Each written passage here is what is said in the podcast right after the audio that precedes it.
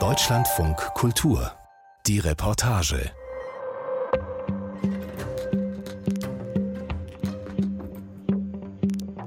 Stolpern heißt ein Theaterprojekt des Cottbusser Piccolo Theaters und der Berliner Schaubühne.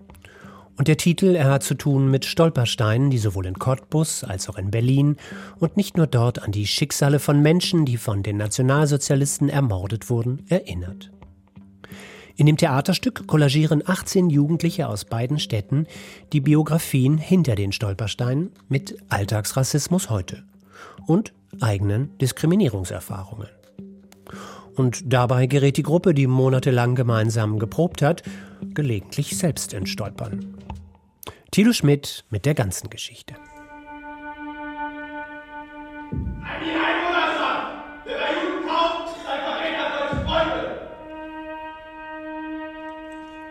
Heißt es im Cottbusser Anzeiger am 31.03.1933. Dann die Reichspogromnacht.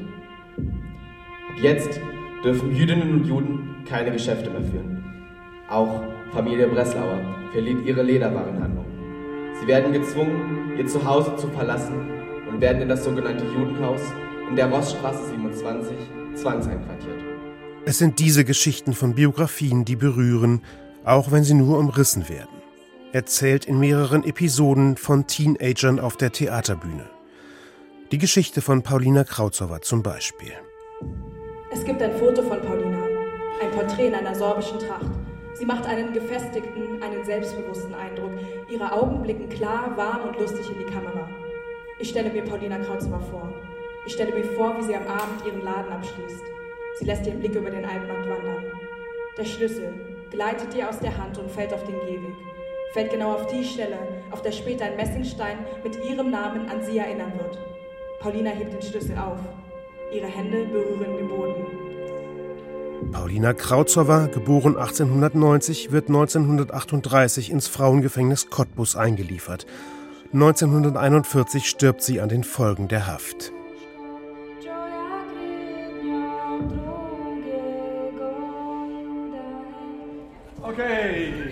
Dann, Ruhe. Die Menschen betreten den Saal, setzen sich hin. Keiner macht eine Ansage. Irgendwann wird es ganz still, still, still. And it's starting with a kiss. Nein, es startet mit Text. Mit Text. Auf der Bühne im Piccolo Theater in Cottbus stehen 18 Jugendliche zwischen 15 und 21 Jahren. Noch stolpern sie hier und da im Text, es sind noch zwei Wochen bis zur Premiere. Stolpern heißt auch das Theaterstück. Es spielen Jugendliche aus Berlin und Cottbus. Zu Beginn des Stücks beschreiben sie den Weg von ihrem Zuhause zum nächsten Stolperstein. Der Wecker klingelt. Es ist 7 Uhr. Die Sonne scheint mir ins Gesicht. Die Straße ist voller Scheine. Pflasterscheine. Der Fußgängerweg ist dreckig. Stolpern ist nicht nur ein Theaterstück, es ist sehr viel mehr. Und fühlt sich an wie ein intensiver Workshop. Die Jugendlichen, manche blond und biodeutsch, andere mit Migrationshintergrund, haben in den vergangenen Monaten viel Zeit miteinander verbracht. Mit Proben, mit Gesprächen, mit Reisen. Und jede und jeder bringt eigenes mit ein. Die eigene Biografie, Erfahrungen mit Diskriminierung, Familienerinnerungen. Vieles davon ist zum Gegenstand des Theaterstücks geworden. So auch der Weg von zu Hause zum Stolperstein. Ich trete aus der Wohnungstür. Ich fahre mit dem Fahrstuhl ins Erdgeschoss.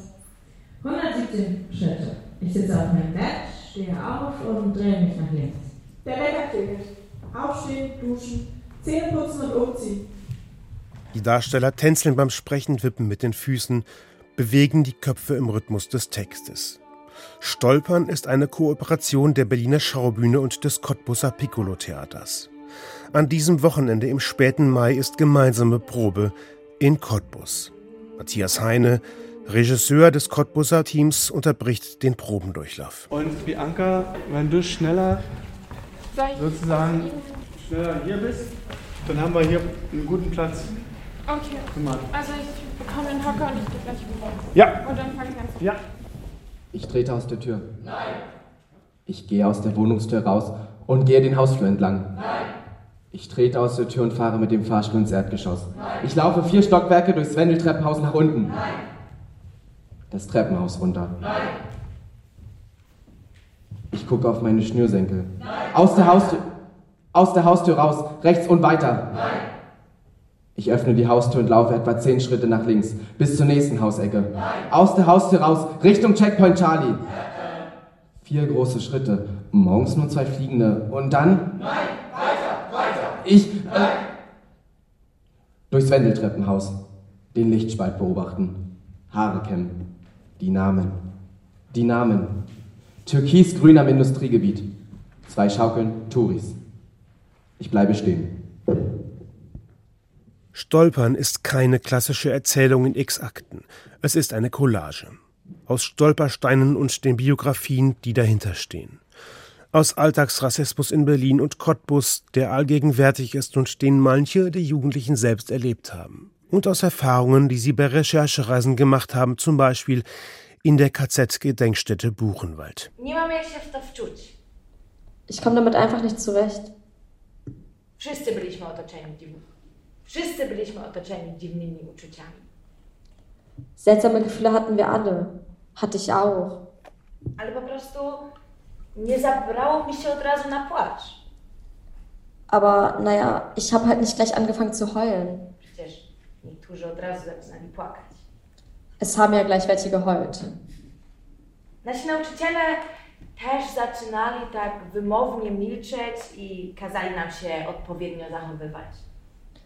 Unser Lehrer war auch gleich so bedeutungsvoll still und bekam feuchte Augen und alles.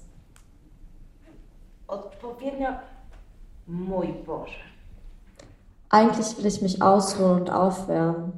Pola erzählt Magdalenas Geschichte. Beide sind Polinnen. Magdalena steht vorne auf der Bühne, Pola sitzt etwas weiter hinten auf einem Stuhl. Die Reise nach Buchenwald und die Recherchen zu den Biografien hinter den Stolpersteinen haben auch etwas mit ihr, mit Pola gemacht. Ich hasse es, auf Stolpersteine zu treten. Also seitdem wir das so uns die ganzen Stolpersteine angeguckt haben, achte ich eigentlich immer darauf, auf keinen Stolperstein zu treten, sondern immer rumherum zu gehen, weil es für mich so eine Sache von Respekt ist. Jetzt fährt sie fort mit Magdalenas Geschichte, deren Schlüsselerlebnis in der Gedenkstätte. Meine Augen fliegen über eine ewige Liste mit Namen. Und da ist er plötzlich. Połańska, meine mom. Żeńskie imię mojej mamy na takiej liście zgonów. Der Mädchenname meiner Mutter auf so einer auf so einer Todesliste. Połańska. To nazwisko wciśnięte między inne polskie nazwiska. Połańska. Der Name steht zwischen anderen polnischen Namen. Einfach so. Und ich weiß nicht. Plötzlich sind so viele Bilder da und Gefühle. Und das, obwohl in nahezu jeder polnischen Familie eine Leidensgeschichte aus der NS-Zeit zu finden ist. Magdalena erwacht schlagartig aus ihrer Lethargie, als sie den Mädchennamen ihrer Mutter auf einer Todesliste entdeckt. Der Terror hat plötzlich ein Gesicht. Und dieses Gefühl transportiert sie jetzt auf die Bühne. Natürlich war das erstmal so ein Schock, weil man findet es schon hart so und denkt dann über die ganzen Sachen nach und dann kommen halt einfach so viele Sachen in den Sinn und dann war man halt erstmal so, okay, wow, krass, dass das jetzt so was mit mir macht. Hätte das gar nicht, also gar nicht damit gerechnet, weil ich halt irgendwie auch am Anfang so ein bisschen so trostlos da so drin war, also in dieser Gedenkstätte und dann war es so, okay, okay, das hat mich jetzt ein bisschen mitgenommen. Experten schätzen, dass die Nazis etwa fünf Millionen polnische Staatsbürger ermordeten, darunter drei Millionen Juden. Das ist so krass, wenn man sich so denkt, okay, so ging es halt wirklich Leuten oder Verwandten so von der Familie in der Zeit. Und dazu, dass man halt, äh, ich meine deshalb, weil man so eine Bezugsperson hat, also oder Familie, die das halt so miterlebt haben, hat man, glaube ich, dann nochmal so eine andere Perspektive auf das Thema. Wieder werden sie in die Züge gezwungen. Wieder rollen die Waggons. Dieses Mal heißt das Ziel Treblinka. Auch Pola trägt eine Geschichte mit sich herum, wie wahrscheinlich alle Polen. Darin geht es um die Enigma, eine Chiffriermaschine, mit der die Nazis ihre Nachrichten und Funksprüche verschlüsselten. Die Nazis waren der Meinung, dass sie nicht zu knacken sei, In Polen wurde sie dennoch entziffert. Mein Urgroßvater, also der Papa meines Opas, war deutsch-polnischer Spion im Zweiten Weltkrieg. Und ähm, er hat es relativ weit geschafft. Also das ist die Geschichte, die ich erzählt bekommen habe äh, bis er sich dann ähm, in Versteck, also ich komme von aus Danzig und daneben sind zwei kleine Städte und er musste sich tatsächlich da in der anderen Stadt verstecken, bis es soweit gekommen ist, dass meine Uroma einen höchstpersönlichen äh, Brief unterschrieben und auch einen Besuch von Hitler bekommen hat, der quasi gedroht hat, dass er sich quasi zeigen soll und rauskommen soll. Kurz vor Mittag, alle sind erschöpft vom Theaterspielen, von allem. Einige machen parallel zum zeitaufwendigen Theaterprojekt gerade ihr Abitur. Erschöpft sind die Teenager aber auch von der Dynamik innerhalb der Gruppe, von Diskriminierung aufgrund weißer Privilegien und sexueller Identitäten. Hallo, ich bin auch da. Ich bin da. Ich bin wunderschön. Ich bin bemerkenswert. Ich bin besonders. Ich bin kraftgebend. Ich bin hilfsbereit. Ich bin freundlich. Ja, ganz normal halt. Ja, genau. Ich bin ein Stern. Ich bin eine Lücke. Ich bin ein Unterstrich. Ich bin viele. Ich bin nicht allein. Ich war schon immer da. Wir waren schon immer da. Wir waren schon immer da. Wir sind kein Trend. Ich bin so genervt. Ich verliere echt die Geduld. Ich bin verdammt wütend. Ich bin kein Trend. Wird Zeit, dass ihr das kapiert. Zeit, dass ich Raum einnehme. Wird Zeit, dass ich laut werde. Wird Zeit, dass ich euch in den Arsch trete. 20 Jugendliche, die über Monate dicht aufeinander hocken, zusammen auf Recherchereisen gehen, tagelang zusammen proben, miteinander ins Gespräch kommen und streiten. Das erfordert Mut und die Bereitschaft, Grenzen zu überschreiten. Dass dabei die Emotionen mit dem einen oder der anderen manchmal durchgehen, ist ganz normal. Maya Nien, Regisseurin am Piccolo Theater, weiß das, will das auch. Sie betreut den Cottbuser Teil der Gruppe und verabschiedet die Jugendlichen jetzt in die Mittagspause. Ich finde es total wichtig und wertvoll, dass wir hier alle gemeinsam streiten, diskutieren, heulen. Ich finde es total super, dass wir uns gegenseitig unsere Emotionen zumuten, weil dafür sind wir eine Gruppe und das gehört dazu. Wo sollen wir sonst stolpern, wenn wir nicht miteinander stolpern, in dem Projekt stolpern? Also ich finde es auch total sinnvoll, dass das, dass das heute passiert ist und dass es so ist. Okay? Danke, schöne Mittag. Danke. Danke. Die Jugendlichen zerstreuen sich in verschiedene Richtungen, manche lümmeln sich auf den Sofas im Foyer. Ich bin mit Matthias Heine, Regisseur am Piccolo Theater, zum Stadtspaziergang verabredet. Matthias Heine betreut die Cottbusser Gruppe. Wir gehen vom Piccolo Theater einen modernen, quaderförmigen Bau durch die schmucke Altstadt. Cottbus zeigt hier ein freundliches Gesicht. Alte Gebäude, viele Freiflächen, backsteinernes Gemäuer. Die aus der DDR übrig gebliebenen Plattenbauten sind größtenteils saniert. Das hier war früher die Mühle, hier neurechtes Begegnungszentrum, das ist jetzt raus. Und hier ist das AfD-Parteibüro. Und in der Mühlenstraße war aber auch, das ist auch Thema bei uns im Stück, eins der sogenannten Judenhäuser, wo dann jüdische Mitbürgerinnen zwangsausquartiert wurden in so Wohngemeinschaften, von denen aus sie dann dort deportiert und ne, weiter. Und das war auch alles hier in der Mühlenstraße. Und jetzt haben wir hier das AfD-Büro und da hinten den ehemaligen neurechten Szeneklamottenladen. Alles in einer Straße. Finde ich historisch sehr interessant und äh, schrecklich. Und damit setzen wir uns auseinander. Wir gehen weiter durch die Innenstadt an altem Gemäuer vorbei durch kleine Einkaufsstraßen. Davon, dass sich Cottbus und die Lausitz gerade neu erfinden, merkt man wenig. Das Ende der Braunkohle, von der die Region Jahrzehnte lebte, ist besiegelt. Der Tagebau Cottbus Nord wird seit 2019 geflutet und als Cottbuser Ostsee vermarktet. Es wird einmal der größte See Brandenburgs sein. Die Stadt ist toll, die Stadt ist bunt, die Stadt ist die Stadt des Strukturwandels und sie hat so viele Chancen und so. Ich weiß, das sind alles die positiven Nachrichten, die wollen wir alle hören. Ähm, aber wir müssen uns erstmal auch mit uns selbst auseinandersetzen, in den Spiegel gucken und überlegen, warum wir das. Doch, das ist meine Mutter. Hallo Mama. Das ist meine Mutter so. Und das, das ist das Schöne in der Stadt. Ne? Man trifft die, ähm, die Menschen, die man liebt, die trifft man genauso häufig wie Menschen, die man halt nie so leiden kann. Ne? Matthias Heine ist im Ortsteil Sachsendorf aufgewachsen. 1992 zogen 200 Neonazis vor das Asylbewerberheim in Sachsendorf mit Molotow-Cocktails und Steinen.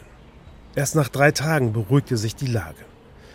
In Cottbus fühlten sich in den 90ern Neonazis und Rechtsextremisten jeglicher Couleur wohl. Und sie tun es heute noch. Die AfD ist stärkste Partei im Stadtparlament. 2019 wollten Kulturschaffende etwas dagegenhalten und kandidierten ebenfalls. Auch Matthias Heine. Und dann bin ich dann für die Linke im Stadtparlament gelandet. Eigentlich war es ja nur, ehrlich gesagt, der Versuch, den, den Rechten so ein paar Stimmen abzuziehen. Aber dann hat es gereicht und dann kann man ja auch nicht sagen, war nur Spaß. Also dann muss man muss sich ran. Also das, wenn man Realpolitik macht, dann merkt man, wie langsam so eine Mühle malt, bis man in der Abwassersatzung in Halbsatz rauskriegen will. Bei allerhöchstem Respekt für Kommunalpolitiker, aber das sei so recht nichts für ihn, sagt Matthias Heine. Wollte er doch dem Rechtsextremismus etwas entgegensetzen. Und das am liebsten mit Kultur, sich damit auseinanderzusetzen, dass Neonazis und Corona-Leugner Cottbus bis heute mit Protesten und Krawallen fluten. Es gibt ja diese Stelle in dem Stück, wo wir sagen, äh, wir, das ist ein Ekelvolk oder so äh, und wir sind alle Teil dieses Ekelvolkes und es bleibt ein Ekelvolk, solange die Eltern in die Köpfe der Kinder äh, scheißen. So ist der Text. Ähm, und äh, da hatte ich gestern wieder eine Situation vom Theater erlebt. Sah eine Oma, eine Mutter und ein kleines Kind in einem Energie Cottbus Wagen, was da hinterhergezogen wurde. Und drei Jungs kommen denen entgegen. Die hatten auf den ersten Blick einen Migrationshintergrund. Und die Großmutter äh, sagte zu ihrer Tochter, gibt es in der Straße gar keine Deutschen mehr? Und die Tochter kommentierte das nicht weiter und zog ihr Kind da vorbei. Normalerweise merkst du das nicht, wenn du irgendwo anrufst und eine Wohnung suchst, äh, dass du da immer abschmierst, weil du einen anderen Namen hast. Das kriegst du nicht mit, wenn du äh, Schmidt heißt, so wie du jetzt, oder Heine, so wie ich. Sein erster Rassismus-Workshop vor Jahren hat seinen Blick noch einmal geweitet, sagt Matthias Heine. Und vielleicht will er deshalb, dass Jugendliche sich mit Rassismus und Diskriminierung auseinandersetzen. Denn, das sagt Matthias Heine mehrmals, im Kern waren die Nazis nie weg. Und das ist halt ein Strahl, für mich ist das nicht Stunde Null und Aus und Ende und jetzt wieder neu anfangen und Heidi-Filme, sondern es ist ein Strahl und der zieht sich durch alle Familiengeschichten, durch alle Biografien und die sind überall. In meiner Familie gab es einen, der im Buchenwald gesessen hat und einen Wehrmachtsgroßvater. Zurück im Piccolo-Theater. Jan aus Berlin, groß, blonde, lockige Haare, hängt etwas erschöpft auf einem Sofa im Foyer und dreht sich eine Zigarette. Er möchte mir gerne etwas sagen, und zwar, wie seine eigenen Erfahrungen in das Theaterstück eingeflossen sind. Wir haben einen Schreibworkshop gehabt und da habe ich ja etwas berichtet, dass ich halt bei einer Routinekontrolle bei der Polizei, ich eigentlich nie kontrolliert werde, aber meine Freunde mit äh, Migrationshintergrund schon und ich als blonder Deutscher eigentlich nie. Das habe ich erlebt und habe das dann in der Szene auch so umgesetzt. Wer, wie Jan, mit Menschen mit Migrationshintergrund unterwegs ist, der bekommt Alltagsrassismus selbst in Berlin mit. Nicht unbedingt durch Beschimpfungen, nicht durch Gewalt oder Drogen, mit Sicherheit aber subtil, einfach so, wenn man genau hinhört. Dann auch, dass zum Beispiel bei Pünktlichkeit ein ganz großer Punkt, dass es immer auf ihre Hautfarbe oder auf ihren Migrationshintergrund reduziert werden. Ja, ganz viele so kleine Beispiele, die ich halt aber als blonder Deutscher irgendwie nie erlebt habe. Die Probe geht weiter. Das Szenenbild minimalistisch. Es gibt keine Befreiung. Und wenn die Anker hier nach vorn zieht, das ist Martes Moment. Gut, nochmal. Zwei Jugendliche stehen vor der weißen Folie, die von der Decke herunterhängt. Nichts, was vom gesprochenen Wort ablenkt. Die Mehrheit der Deutschen war de facto nicht befreit, sondern besiegt worden. Weißt du, was das bedeutet? Die Vergangenheit ist nicht tot. Sie ist nicht einmal vergangen. Erinnere dich. Es gibt Dinge, die sind so mies und so abartig. Abartig. Ja, genau. Da reicht es, dass sie geschehen sind. Man muss sie nicht ein zweites Mal ins Leben rufen, indem man sie immer wieder nacherzählt. Das denke ich manchmal auch. Und manchmal denke ich das Gegenteil. Die Vergangenheit hat eine Gegenwart und eine Zukunft. Erinnere dich. Ich will aber nicht! Vergangenheit, Gegenwart, Zukunft. Es gibt eine Kontinuität, das ist das Leitmotiv von Stolpern. In Cottbus kamen bis vor wenigen Wochen mehrere tausend zu Protesten gegen die Corona-Regeln, angeführt von Rechtsextremisten. Es kam zu Übergriffen auf Journalisten und Ordnungskräfte. Eine Familie kommt mir entgegen. Mutter, Vater, Sohn. Schon wieder. Auf der Mütze des etwa zwölfjährigen Sohnes steht etwas in Runenschrift. In Runenschrift? Warum nicht? Ja. Okay, kann ich, ich da sprechen? Äh, wenn Marte was sagt, schau ruhig, schau ruhig hin. Und dann mach weiter, ja? Und ähm, Lapo ja. hat sich jetzt ein bisschen eher reingeholt in der Textfassung. Also was? Auf, der Mütze, auf der Mütze des Kindes steht etwas in Rundschrift. Und äh, Dennis sagt in Rundschrift. Und du nimmst, du nimmst den, den Hocker und sagst, du nimmst den Hocker und sagst, warum nicht? Und dann sagt es, äh, warum nicht? Warum nicht? In Rundschrift, also ironisch. Auf der Mütze steht was. Matthias Heine sprengt über die Bühne, wenn er Regieanweisungen erteilt. Dann eilt er wieder zurück zum Regiepult, um die Regler zu bedienen. So, na dann, alle sind bereit? Dann geht's los. Freiheit! Rufen sie und Widerstand! Widerstand! Und Finger weg von unseren Kindern! Vorne auf dem Transparent steht, kontrolliert eure Grenzen und nicht euer Volk. Wir gehören einem Ekelvolk an. Und das ist heute noch so eklig, wie es immer war. Und warum sollte es auch anders sein? solange die Eltern in die Gehirne ihrer Kinder scheißen. Derselbe Prozentsatz von Widerlingen und solange die, solange, sobald sie wieder eine Chance zum Blutdrunst kriegen, schießen sie wieder in die Genicke.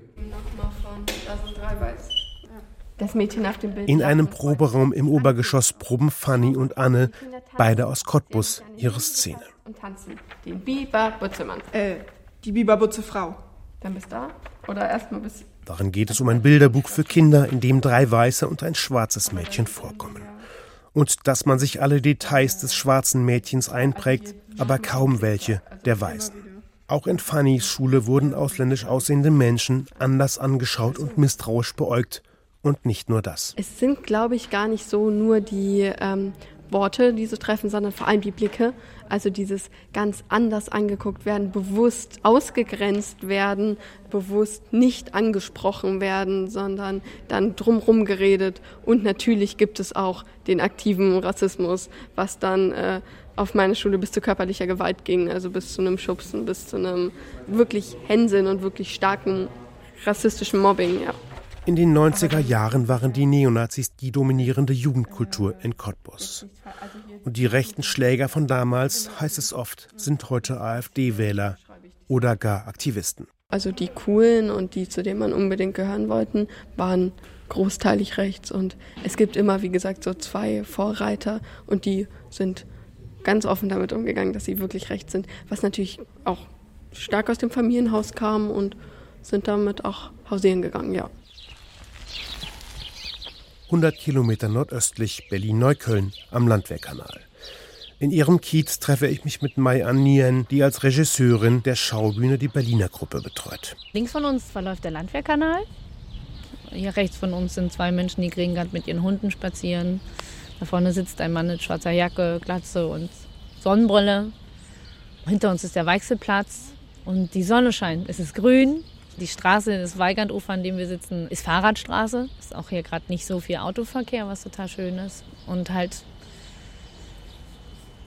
ich weiß nicht, ob man es schon raushört. Ich liebe einfach, ich liebe es einfach sehr, hier zu leben. Ich fühle mich hier sehr, sehr wohl. Es ist für mich total wohlig und Heimat und ähm, ja. Die Jugendlichen haben ja alle irgendwas mitgebracht in dieses Theaterprojekt. Was bringst du mit? Gute Frage. Was bringe ich mit? Also ich bringe auch biografisches mit, weil ich genauso wie manche der Jugendlichen von Diskriminierung betroffen bin. Ich bin eine Frau, ich bin die Tochter eines vietnamesischen Arbeitsmigranten, der äh, Ende der 70er nach Deutschland gekommen ist. Und was auch ein großer Teil ist, ich komme aus Cottbus. Ich bin in Cottbus aufgewachsen und geboren und bin am Piccolo-Theater, mit dem wir zusammenarbeiten, quasi groß geworden. Ich stand da mit sieben das erste Mal auf der Bühne als Schildkröte. Und hat damals auch Matthias Heine kennengelernt, mit dem sie jetzt Stolpern inszeniert. Als Mai An Nien, Tochter einer Deutschen und eines Vietnamesen, endgültig ankam in Berlin und endgültig Cottbus verlassen hatte, hat sie das als Erleichterung empfunden. Aber Cottbus lässt mich auch nicht los. Daraufhin kam auch die Idee für dieses Projekt, also mit dem Piccolo-Theater Cottbus zusammenzuarbeiten und sich eben mit rechten Strukturen auch auseinanderzusetzen. Und ähm, dann haben wir uns aber entschieden, dass wir jetzt nicht unbedingt, mit Verlaub gesagt, einen Kübel Scheiße über der Stadt auskippen wollen. Und haben uns halt überlegt, über welchen Zugang können wir sonst darüber reden, auch über Diskriminierung und Ausgrenzung und kamen dann auf die Stolpersteine, die in beiden Städten zu finden sind. Ein Journalist aus Frankfurt-Oder hat für die 90er Jahre im Osten Deutschlands den Begriff Baseballschlägerjahre geprägt. Wer links war oder Migrant, wer sich als schwul outete, wurde in Magdeburg oder Chemnitz, in Eberswalde oder eben in Cottbus jedes Wochenende verprügelt. Ich war, glaube ich, noch zu klein, um zu jung, um wirklich auf die Fresse zu kriegen. Aber ich hatte auch Momente in meiner Kindheit, wo ich mich hinter Mülltonnen versteckt habe, wo es hieß, ich darf jetzt nicht rausgehen, weil draußen ein Mob rumläuft. Oder wo wir aufs Land dann gezogen sind, aus Cottbus raus in die Vorstadt und erstmal unser Briefkasten rausgerissen wurde, unsere Pflanzen im Vorgarten unter den Rufen Fitschis raus. Also ja, Baseballschlägerjahre kenne ich ganz gut. Berlin-Charlottenburg am Kurfürstendamm. Theaterpädagogin Jule Fuchs führt in die Studiobühne der Schaubühne. Der Weg dahin ist etwas verschlungen, mit mehreren Metalltüren gesichert. Es hat etwas von Fabriketage und das soll es auch. Es ist der kleinere Saal, in dem experimentiert wird, neue Theaterformate ausprobiert werden, in dem jedenfalls nicht Hamlet aufgeführt wird. Das ist Tanzboden, der äh, verkleidet wurde mit einer Folie, die extra dafür da ist. Also die Luftpolsterfolie befindet sich unterhalb dieser Folie und die wird auch nicht zerdrückt, wenn man darauf läuft und auch nicht, wenn man darauf springt. Es ist soweit. Stolpern ist auf der Bühne, in Cottbus und hier im Studio der Schaubühne. Ich habe das Gefühl, dass es bei den Jugendlichen, dass die das geschafft haben, Grenzen zu überschreiten, indem sie den Mut hatten, den anderen zu begegnen. Und das war auch irgendwo das Ziel dieses Kooperationsprojekts, dass man zusammenkommt, dass man zusammen spricht, das Theater als sozialen Raum auch irgendwo zu verstehen, dass der Plan total aufgegangen ist. Ich stelle mir Palina Kraftzower vor. Ich stelle mir vor, wie sie am Abend ihren Laden abschließt. Sie lässt ihren Blick über den Altmarkt wandern. Der Schlüssel gleitet ihr aus der Hand und fällt auf den Gehweg. Fällt genau auf die Stelle, auf der später ein Messingstein mit ihrem Namen an sie erinnern wird. Palina hebt den Schlüssel auf. Ihre Hände berühren den Boden. Paulina Krautzowa, geboren 1890, wird 1938 ins Frauengefängnis Cottbus eingeliefert. 1941 stirbt sie an den Folgen der Haft. Für Paulina Krautzowa wird in Cottbus eine Gedenktafel errichtet. 2021 und 2022 gibt es Angriffe und Übergriffe auf die sichtbare Zweisprachigkeit der Stadt, beispielsweise auf Straßenschildern. Die Straßenschilder werden mit antisorbischen Aufklebern überklebt. Die Gedenktafel von Paulina Krautzewa wird zerkratzt, übersprayt und unkenntlich gemacht.